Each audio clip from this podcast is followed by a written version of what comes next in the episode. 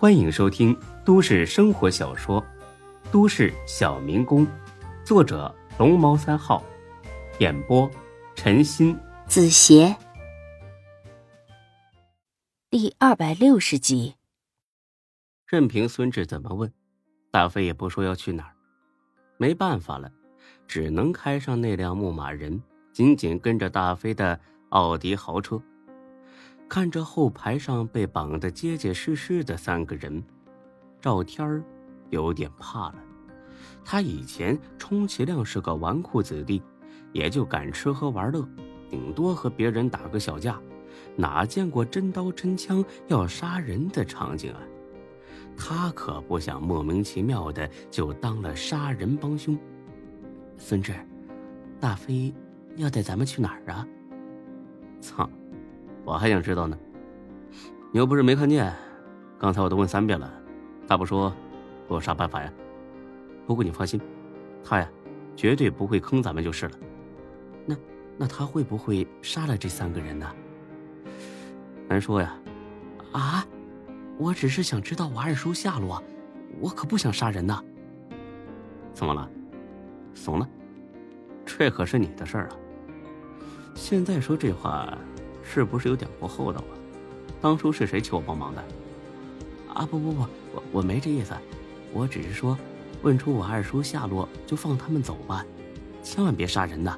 这这可不是闹着玩的呀。今天临来的时候，孙志也想过得饶人处且饶人，但是韩青掏出枪来之后，他改变了主意，放他们走，这是放虎归山。说不定哪天自己就挨一冷枪。孙志虽然很容易心软，但还是没傻到这个地步。他侧过脸去，看了眼赵天这小子是一脸的担心。你别管了，我有数。话音没落，只听巨大的一声响，往前一看，是一辆商务车把大飞的车给撞了出去。大飞的车连着滚了好几圈才停下，大飞像是晕了过去，趴在方向盘上一动不动，车底下也开始冒烟，似乎随时都可能爆炸。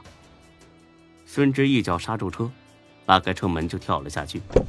没等他跑到大飞车边，从商务车上冲下来七八个人，手里边全拿着六七十厘米的大砍刀，二话不说就上来砍人。孙志虽然有点吃惊，但是立刻反应过来了，这些人是事先藏好的，目的就是杀了他和大飞，或许连赵天儿也不会放过。是哪个王八蛋这么恨自己呢？就这个形势，孙志自己跑掉那是毫无问题的，开车拉着赵天跑，问题也不大，但是。大飞哥怎么办呢？如果他走了，大飞必死无疑。千钧一发的时刻，孙志毫不犹豫的选择留下来，但现实不会因为他的义气有所改变。打了不过一分钟，他的左胳膊和背上各中了一刀，左胳膊上的伤口不怎么要紧，但是背上的火辣辣的疼，伤口足有十几厘米那么长。再这么打下去，就算不被打死，也得流血流死。再看赵天儿，他倒是一点伤没受。因为孙志下车之后，赵天儿立马换到主驾驶位置上，开着车撵着其中几个人猛撞。这会儿已经撞倒了一个，弄得那些人都不怎么敢过去围攻他了。孙志上车，他猛地一脚油门冲过来。吓得围着孙志的四个人闪到了一边，这是最后的一线生机了。你自己快走，告诉才哥，让他把我的钱交给我家里人，快走。这差不多就是遗嘱了。孙志想好了，就算是死在这儿，也不能对不起朋友，不然就算活着回去了，以后也没办法抬头做人了。哎呀，哎呀，志哥，别一情有事，咱们救不了他，快上来。行了，你快走，我是绝对不会走的。赵天也够意思，见孙志不肯走，又是一脚油门冲上去撵人。不巧的是，左前轮被两块凸起的石头给卡住了，任凭赵天怎么加油门，那也没用。妈的，这小子卡住了，先砍死他！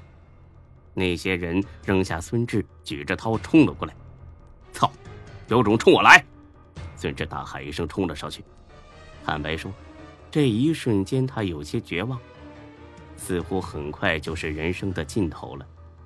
没想到自己会在一个寒冷的冬夜里，在一处荒地里被一群来历不明的小混混砍死，真窝囊。突然，远处传来了十几道亮光，有车来了，很多的车，其中有人开始大叫：“大飞哥，我们来了！”原来是大飞的小弟们赶到了。那几个混混一见不妙，上车就要跑。孙志追上去，总算摁住了一个。他妈的，我让你跑！巨大的愤怒从孙志的心底窜到了他的脑子，让孙志夺过刀来，捅进了那人的大腿里。那人立刻像杀猪一样开始嚎叫。那几个人开车跑了，大飞的小弟也到了，黑压压的一片，绝对不止三十个。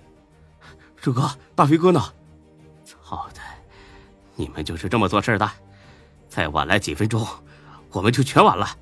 哦，是是我听错了，我听成建设路了，那边也有一片荒地。我，行了，别他妈废话，赶紧上医院啊！不对，去坤沙大厦。这个小弟愣了，很明显，就他这个级别的人，根本不知道坤沙大厦里有一间隐藏着的医疗室。去去那儿干什么呀？去医院才对呀！老子他妈让你怎么办你就怎么办，不然我他妈弄死你！他们一行人十几辆车，浩浩荡荡的去了坤沙大厦。收到孙志消息的丁坤早就等在这里了。进了地下车库，只有孙志几个人被允许上楼，其余的全部守在电梯口。丁坤发话了：今晚来闹事的全部就地砍死，出事了有他担着。孙志是在剧烈的疼痛中昏厥过去的，等他醒来，已经是第二天下午了，而且也不是那间医疗室了，而是到了暖水湾度假村。不过这包间里的医疗器械也很齐全，简直就是一个奢华的单人病房。此时此刻，孙志只有一个感觉：疼，全身上下都疼。尤其是胳膊和后背，疼得入骨。看来麻药的药效已经消失了。本集播讲完毕，谢谢您的收听，欢迎关注主播更多作品。